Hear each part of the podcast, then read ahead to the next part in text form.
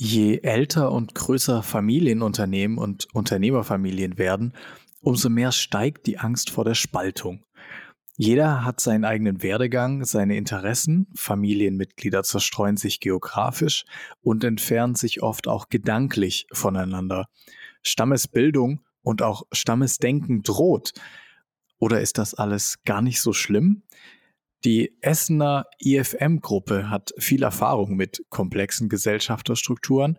Hinter dem 1969 gegründeten Automatisierungsunternehmen stehen seit der ersten Generation zwei Familien. Heute bilden die Gründersöhne Michael Marhofer in Essen und Martin Buck in Tettnang am Bodensee eine Doppelspitze. Was ist Ihr Rezept für die Zusammenarbeit als Kollegen und auch als Gesellschafter? Darüber wollen wir heute sprechen, meine sehr verehrten Damen und Herren, und damit ein recht herzliches Willkommen zu einer weiteren Folge von Wir reden mit, dem Podcast des Wir Magazins, einer Publikation aus der Verlagsgruppe der Frankfurter Allgemeinen Zeitung.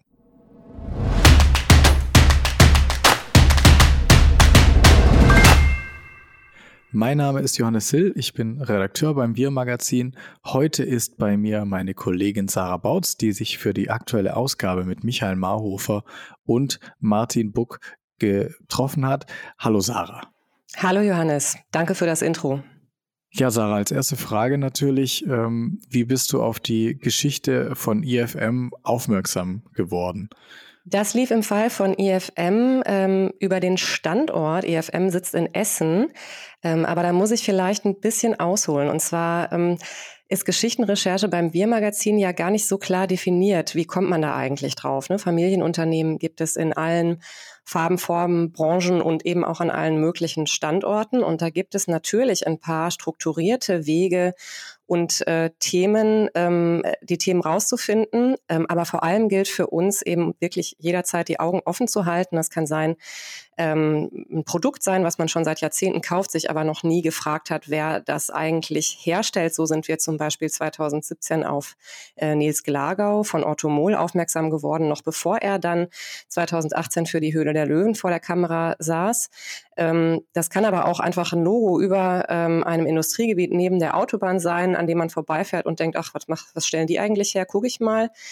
Ähm, und im Fall von EFM ähm, ging es eben, wie gesagt, tatsächlich über den Standort. Ich bin Essenerin ähm, und EFM sitzt ähm, mitten in der Essener Innenstadt in ziemlich prominenter Lage im historischen Glückaufhaus, also volle Breitseite Ruhrgebiet, möchte man sagen. Das Gute daran ist aber eben auch, dass ähm, EFM Automatisierung macht. Das ist also ein schönes Beispiel dafür, dass es im Ruhrgebiet nicht nur gestern Kohle und Stahl gab, sondern auch heute ein paar interessante Zukunftsindustrien, wo es sich lohnt, mal hinzuschauen. Mhm. Das ist natürlich alles ganz spannend, aber reicht nicht so ganz äh, für unser, für unser Magazin. Da muss ja auch noch irgendeine Geschichte eines Familienunternehmens beziehungsweise eine spannende Geschichte dahinter stecken, damit das im Magazin landet. Warum ist IF M speziell als Familienunternehmen interessant gewesen? Ich habe das ja im Intro schon angesprochen, aber wie hast du das in der Recherche erlebt ähm, und warum ist dann die Story auch im Magazin gelandet? Ja, im Wir-Magazin geht es ja ähm, immer auch um die familiäre Konstellation. Wir heißen ja Wir-Magazin für Unternehmerfamilien. Das heißt, es geht immer auch um die Unternehmerfamilie oder in diesem Fall eben Familien. Ähm, und das ist genau das Spannende, denn du hast gesagt, die Firma wurde 1969 gegründet und zwar von zwei Menschen, Gerd Marhofer aus Essen und Robert Buck aus Schwaben. Genauer gesagt Tettnang am Bodensee. Und man erkennt schon an den Nachnamen, die waren nicht verwandt. Ähm, sie waren aber dann beide ähm, mehr als 30 Jahre lang gleichberechtigt als Geschäftsführer tätig und auch paritätisch an dem Unternehmen beteiligt. Und, und das finde ich besonders interessant tatsächlich, ähm, obwohl es so schlicht klingt, die beiden Gründer hielten ihr Leben lang, ähm, einer von beiden lebt auch noch, ähm, ihre jeweiligen Wohnsitze äh, in den verschiedenen Teilen Deutschlands ähm, bei und analog zum Wachstum der Gruppe ähm, haben sich dann eben auch äh, die jeweiligen Standorte mitentwickelt. Ähm, also Robert Buck war ausdrücklichermaßen der Cheftechniker ähm, und die ganze Entwicklung ähm, passierte und passiert auch heute noch ähm, in Schwaben.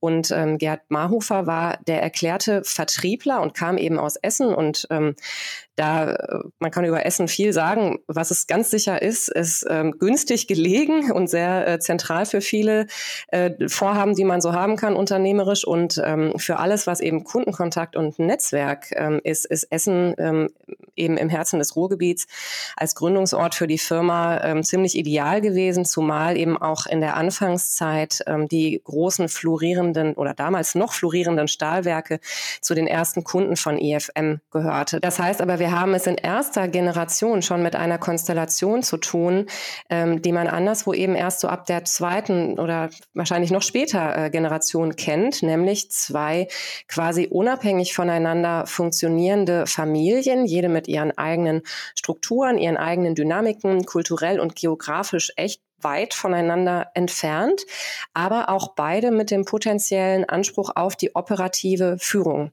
Ähm, und im Fall von IFM, wie ich schon sagte, kommt eben dazu, dass es zwischen den Familien noch nicht mal eine Verwandtschaft gibt, die irgendwie verbindend wirken könnte.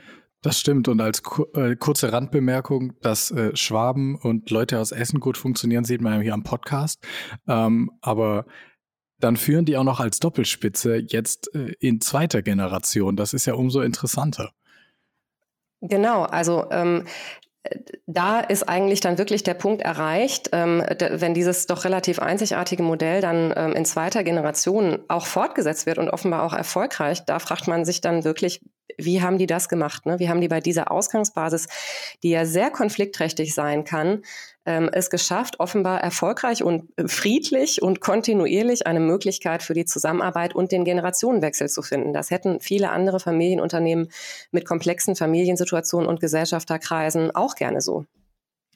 Versuchen wir das mal aufzudröseln, indem wir uns die beiden Familien anschauen. Wer ist bei Familie Buck respektive Marhofer in zweiter Generation in den Startlöchern gewesen? Wie hat sich das rauskristallisiert, dass jetzt genau die beiden an der Spitze stehen und die Doppelspitze aus zwei Familien bilden?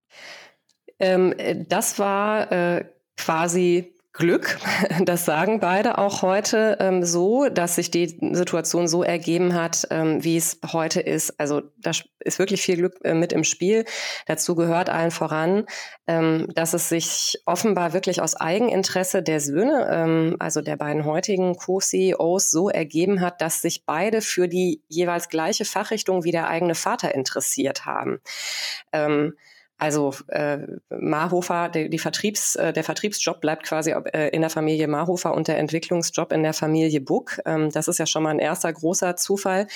Ähm, aber ähm, zum Beispiel auch die Tatsache, dass es in der Familie Buck ähm, in zweiter Generation zwar vier Kinder gibt, ähm, aber davon nur eines, äh, nämlich Martin Buck, sich für die operative Nachfolge interessiert hat. Auch das war Zufall. Ähm, also es gab keine, das war nicht irgendwie schriftlich geregelt, es gab keine ein Person pro Familie oder pro Stamm, sage ich jetzt mal, obwohl es ja zwei Familien sind, Regel. Ähm, und bei Familie Marhofer war es sogar so, dass es zunächst gar nicht nach einer innerfamiliären Nachfolge aussah. Michael Marhofer, der Sohn eben von Gerd Marhofer, hatte selbst gegründet, ich glaube noch zu Studienzeiten und war ausdrücklich gegen einen Einstieg in das Familienunternehmen. Und sein Vater hatte sich offenbar auch schon damit abgefunden, hatte schon Strukturen geschaffen für eine äh, nicht innerfamiliäre Nachfolge. Ähm, und dass der Sohn dann doch eingestiegen ist, liegt eigentlich am äh, beherzten Eingreifen des ähm, familienexternen CFO, der mit den beiden Gründern äh, langjährig äh, so, ein, so ein Dreier-Vorstand ähm, gebildet hat. Und der hat dann die Initiative ergriffen und hat Michael Marhofer mit seinem Startup zunächst als Auftragnehmer für IFM gewonnen. Ähm, und dann war es tatsächlich so, wie wir es aus vielen ähm, Familienunternehmen kennen, wo die Kinder erstmal was anderes machen. Nämlich dann gab es mal ein gemeinsames Projekt, das lief dann gut, dann gab es noch ein gemeinsames Projekt und ähm, dann sagt man, guck mal, das lief doch so prima, willst du hier nicht gleich äh, diese oder jene Aufgabe übernehmen? Und so sozusagen dann den Nachfolger äh, erfolgreich anlockt quasi ans Familienunternehmen. Und ähm, genau das war eben bei Familie Marhofer auch der Fall. Du hast ein Feld, über das wir auch gleich sprechen möchten, bereits angesprochen, die fehlenden Regelungen, die es da bei der Family Governance gab. Vorher vielleicht ganz kurz, um den Generationenwechsel das Thema abzuschließen. Wie ist der dann vollzogen worden, als sich die beiden Junioren sich äh, interessiert haben und äh, mittels Startup beziehungsweise Interesse ins Unternehmen gekommen sind, beziehungsweise Interesse geäußert haben? Wie ist es dann abgeschlossen worden, der Generationenwechsel? Ähm, das war so um das Jahr ähm, 2001, ähm, als klar war, dass beide Junioren sich für die operative Nachfolge interessieren. Und dann ist das, was pass passiert, was bei IFM über die Jahre offenbar immer wieder passiert ist, nämlich ähm, den Vätern war klar, dass sie jetzt hier im Sinne des Unternehmens eine gemeinsame Lösung finden müssen, sich einigen, eine gemeinsame Lösung finden, kosten es, was es wolle, und die dann auch durchsetzen. Ähm, weil natürlich jeder eigentlich seinen eigenen Nachfolgekandidaten hatte, aber es war auch klar, ähm, dass in der Situation hier nicht jeder vor sich hin ähm, entscheiden kann, sondern da muss man äh, dann auch wirklich gemeinsam die Gelegenheit beim Schopf packen.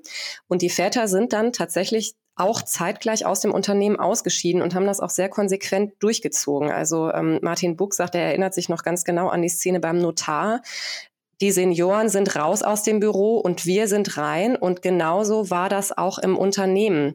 Ähm, das heißt, sie haben wirklich sehr konsequent dann auch die Bahn freigemacht. Das ist aber, so wie du es erzählst, nicht, und da sind wir wieder dann bei den Regelungen passiert, weil das irgendwo vorgeschrieben war und weil man sich lang äh, in den beiden Familien Gedanken darüber gemacht hat, wie es denn mit dem Generationenwechsel passieren soll klingt so, als äh, wäre eine Family Governance da nicht wirklich äh, an der Tagesordnung gewesen, beziehungsweise dass das ein bisschen spitz auf Kopf zugelaufen ist. Oh, sehe ich das richtig?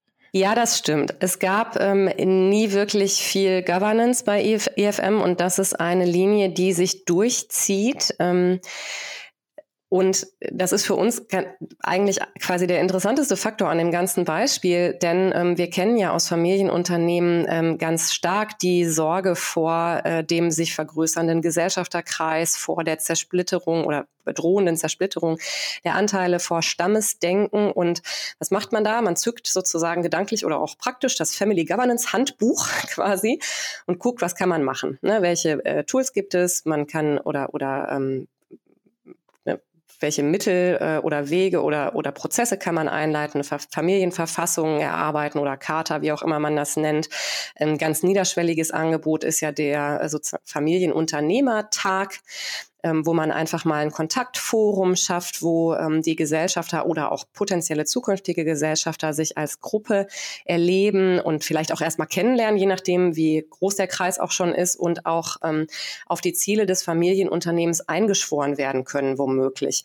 Und bei so einer Konstellation, wie sie bei IFM eben war, könnte man ja vermuten, die Väter hätten sich bemüht, hätten genau das gemacht, aber es war tatsächlich genau ähm, das Gegenteil der Fall. Offenbar haben die Gründer das nie für nötig erachtet. Es gab und gibt bis heute keine Familientage bei EFM. Und tatsächlich haben sich die beiden heutigen CFO, CEOs ähm, als Kinder nie getroffen. Die haben sich 1991 ähm, erstmals kennengelernt und da waren ja beide schon über 20 und am Anfang ihres Berufslebens. Und ich finde das wirklich echt erstaunlich. Ich meine, man hätte die Jungs ja ruhig mal zusammen spielen lassen können. Die sind ja sogar ähnlich alt. Ne? Und wir kennen ja die Geschichten von Nachfolgern im Familienunternehmen, die erzählen, wie prägend das war, als sie mit dem Gabelstapler durch das Hochlager gefahren sind oder so. Ne?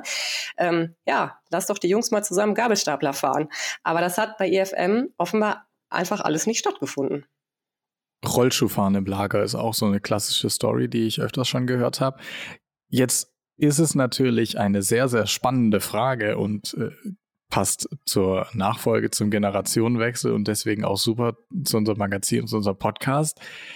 Wenn eine neue Generation ins Familienunternehmen kommt, ändert sich vieles, manches bleibt gleich. Wie ist es denn jetzt bei den beiden Co-CEOs und der Family Governance? Wollen die was anderes machen als ihre Vorväter? Mm, nicht so richtig, teils, teils. Also wie es jetzt ist ähm, heute in Bezug auf, auf, ob die Kinder sich kennen, das kann ich dir tatsächlich nicht sagen, ist aber vielleicht im Moment auch noch nicht so ähm, relevant. Was aber klar ist, ist, dass ähm, diese schlanke Governance-Idee ähm, es nach wie vor gibt im Familienunternehmen. Eine Sache, die sie verändert haben, ähm, ist ähm, die äh, Zusammensetzung der Unternehmensführung. Ich hatte ja gerade gesagt, die beiden Gründer hatten langjährig einen ähm, CFO als dritten Mann mit an Bord. Die Söhne haben dieses Gremium vergrößert. Die sind im Vorstand heute zu fünft. Ähm, sie sagen, ähm, beide äh, ganz klar, die Familie soll nicht mehr als 50 Prozent des Vorstands stellen. Aber, und das ist jetzt wieder das Governance-Thema, dabei handelt es sich um ein ungeschriebenes Gesetz. Das ist ihre Idee dazu, die ist aber nirgendwo verankert. Ähm, und es sehen zum Beispiel auch beide ähm, keine Notwendigkeit, eine Familienverfassung oder Familiencharta zu erarbeiten. Michael Marhofer sagt ganz ausdrücklich, was wichtig ist, muss sowieso in den Gesellschafterverträgen ähm, stehen. Entsprechend ist auch das entscheidende Gremium für sie die Gesellschafterversammlung. Für eine zusätzliche Struktur wie einen Beirat beispielsweise sehen beide keine Notwendigkeit. Sie sagen, externe Expertise würden sie sich eher über ähm, Beratungsmandate ähm, einholen. Und ähm, Michael Mahofer hat da eigentlich einen ganz pragmatischen Ansatz. Er sagt, es ist ja unser Vermögen, wenn wir es vor die Wand setzen, dann auch in alleiniger Verantwortung. hoffen wir mal für die beiden, dass es so funktioniert, aber äh, es stellt sich natürlich noch die nächste Frage, wie geht es in die kommende Generation, wenn sie äh, bereits Kinder haben? Haben sich da die beiden Co-Geschäftsführer Gedanken gemacht, wie es mit der ähm, Nachfolge aussieht? Du hast die Stammesregelung und kam ja auch im Intro schon, äh, ist immer so eine Frage, wenn man zwei Stämme hat, kommt dann eine Person aus dem Stamm, haben sie sich da Regeln auferlegt? Nein, also äh, diese ähm, eine oder wer auch immer, wie viele Personen pro Stammregel oder pro Familieregel gibt es immer noch nicht und die wird es auch in Zukunft nicht geben, sagt Martin Buck ganz ausdrücklich. Er hält es ähm, für sinnvoll, dass Familienmitglieder, wenn sie einsteigen, das direkt auf Geschäftsführungsebene tun. Aber auch hier ähm, wiederum ist das nicht verbindlich ähm, vorgeschrieben. Ähm, und überhaupt haben beide nicht so eine große äh, Neigung dazu, Dinge da übermäßig zu fixieren, sage ich mal, oder zu überorganisieren. Ähm, und halten zum Beispiel auch nichts davon, ähm, die Qualifikation möglicher Nachfolger zu stark festzulegen. Äh, ähm, Michael Marhofer äh, sagt, Natürlich muss ein Bewerber aus der Familie mit externen mithalten können, aber ähm, er ist auch abgeschreckt davon, was da zum Teil gefordert äh, wird in entsprechenden ähm, Dokumenten, Vorzeigeabschluss, Berufserfahrung, Auslandserfahrung und das am besten alles, bevor man 30 ist. Er sagt, da müssten Sie schon Superman sein, um das zu schaffen. Ja, lassen wir uns diese ganze Geschichte mal auf der Zunge zergehen. Du hast jetzt die Fakten sozusagen gebracht. Wie würdest du das Fazit ziehen äh, von diesem Beispiel eines, eines Familienunternehmens inklusive äh, zwei Stämme, die glücklicherweise irgendwie zusammengefunden haben in der Konstellation der zweiten Generation, wie das jetzt ist. Was ist deine Meinung? Welches Fazit ziehst du? Keine Regeln? Wieso klappt es trotzdem mit diesen beiden Familien und dem Unternehmen? Ja, gute Frage. Also ich kann mir vorstellen, dass sich diese Ausgangssituation, ähm, die wir ja jetzt beschrieben haben, tatsächlich eigentlich als Vorteil erwiesen hat. Das ist aber nur meine eigene Idee zu der Sache. Ähm, aber ich kann mir vorstellen, dass man eben in dieser besonderen Konstellation eine Sache von vornherein lernt oder machen muss und das ist den anderen machen lassen. Man ist eben von Anfang an nicht alleine. Es gibt definierte Aufgabengebiete und man muss Vertrauen darein haben, dass der andere seinen Part leistet. Ja, und auch, ich meine, wir reden über die Gründung Ende der 60er Jahre, dann irgendwie der Start der Firma Anfang der 70er ähm, da war ja auch Kommunikation äh, eine ganz andere Sache als heute. Also die beiden haben offenbar auch echt inflationär viel telefoniert am Anfang der Zeit, aber sich da auch wirklich irgendwie quasi in Echtzeit gegenseitig zu kontrollieren, wäre ja auch gar nicht gegangen. Ne? Das heißt, ähm, dieses Vertrauen da rein, ähm, wir sind hier ein Team, der andere muss seinen Job leisten und dann bringen wir das zusammen und dann muss das klappen. Ne? Ähm, gleichzeitig glaube ich auch, dass ähm, die Tatsache, dass beide ähm, ihren jeweiligen geografischen Standort beibehalten konnten, unterm Strich auch sich sehr positiv ausgewirkt hat, denn so musste auch keiner für den anderen irgendwie was aufgeben. Ne? Jeder ähm, kann in, in seinem Setting bleiben, hat da so sein Biotop, ähm, privat und auch fachlich, in dem er vor sich hin arbeiten kann. Und ich glaube, dass das ähm, tatsächlich auch eine sehr positive Auswirkung gehabt haben kann auf das Verhältnis und die Dynamik zwischen den Beteiligten in dieser Situation. Ähm, was dann aber natürlich wichtig ist, ist äh, durch zwei Biotope, die koexistieren, das macht noch keinen Unternehmenserfolg. Ähm, das Wichtige für das Gelingen von Entscheidungsprozessen ist aus Sicht der beiden heutigen Co-CEOs vor allem die Bereitschaft, wirklich konstruktiv und im Sinne der Sache und im Sinne der Sache heißt in diesem Fall ja des Unternehmens, also Business First, ja, wenn man das zuspitzen möchte, zu denken und Einigkeit zu erreichen und dann auch wirklich an einem Strang zu ziehen. Und so haben es ja die Väter auch offenbar in entscheidenden Situationen schon gemacht. Zum Beispiel, als es um ähm, die Organisation der Nachfolge ging, zum Beispiel, als es über die, ähm, um die Übertragung der Anteile ging. Und so praktizieren es die Söhne auch heute noch. Also Michael Marhofer sagt, ähm, dass er sich in den vergangenen 20 Jahren, die die beiden ja jetzt nun schon mehr als 20 Jahren sogar zusammenarbeiten, nur an eine Entscheidung erinnern kann, die sie nicht einstimmig getroffen haben. So haben es die Väter gemacht, so machen es die Söhne, aber wie machen es die Kindeskinder, stelle ich die Frage, denn äh, wir haben gehört über diese ganze Geschichte, die haben, die beiden passen scheinbar sehr, sehr gut zusammen, aber das hat natürlich auch mit Glück zu tun. Und wenn man den Studien glaubt, kommt eine junge Generation ran, die eben nicht so business first orientiert ist. Können Sie als zwei Familien diese ganze Idee in die nächste Generation übertragen? Was meinst du? An der Frage sind die beiden auch gerade dran, äh, darf ich, glaube ich, sagen. Ähm, in jedem Fall ist klar, dass die Fokussierung auf ein gemeinsames Ziel mit jeder Generation schwieriger werden wird. Ähm, auch das drückt Michael Mahofer recht äh, pragmatisch oder fast lapidar aus. Er sagt, es gibt mehrere Kinder, die Lage wird unübersichtlicher. Ja, richtig. Ähm, das mag aber auch vielleicht der Hintergrund sein für eine Entscheidung, die die beiden ähm, schon länger her getroffen haben. Äh, übrigens auch einstimmig äh, war ihnen wichtig, das zu sagen, äh, denn sie haben gemeinsam 2013 eine Stiftung gegründet, die innerhalb der heutigen IFM Stiftung und Co. KG als haftender Gesellschafter und als Dachholding für die inzwischen 80 Gesellschaften der Gruppe fungiert. Warum ausgerechnet eine Stiftung? Ähm, in dieser Stiftung sind ähm, keine Firmenanteile oder die hält keine Firmenanteile man, noch, möchte man vielleicht sagen. Ähm, tatsächlich war das wohl nicht der Vater des Gedanken. Martin Buch argumentiert ähm, ganz äh, klar erstmal quasi aus der Logik der Holding heraus, ähm, dass das eben notwendig war bei der Unternehmensstruktur der heutigen und verweist auf die Vorteile gegenüber anderen Rechtsformen, ähm, wie zum Beispiel der SE.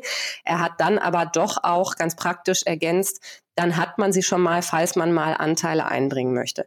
Ähm, ob sie das jetzt wirklich machen wollen, ob das der Plan ist, dazu lassen sich die beiden äh, nicht wirklich in die Karten schauen, was ja auch vollkommen in Ordnung ist. Aber es ist, glaube ich, schon klar, ähm, dass ihr Ziel ist, eine Lösung zu finden, die jetzt auch wirklich über mehrere Generationen trägt. Ja, Sarah, vielen Dank für die Einblicke. Es wird sich lohnen, da drauf zu schauen, werden wir natürlich als Wir-Magazin auch weiterhin tun, wie sich in den kommenden Jahren da die Governance, die Nachfolge und das Unternehmen IFM generell entwickelt. Danke, Sarah, für die Einblicke.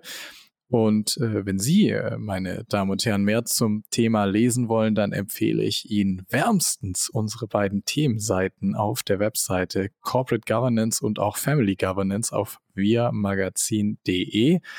Dort finden Sie dann auch Sarahs gesamten Text zur Geschichte von IFM und viele weitere Themen rund um Unternehmerfamilien. So viel dann auch zu dieser Ausgabe von Wir reden mit, dem Podcast des Wir Magazins.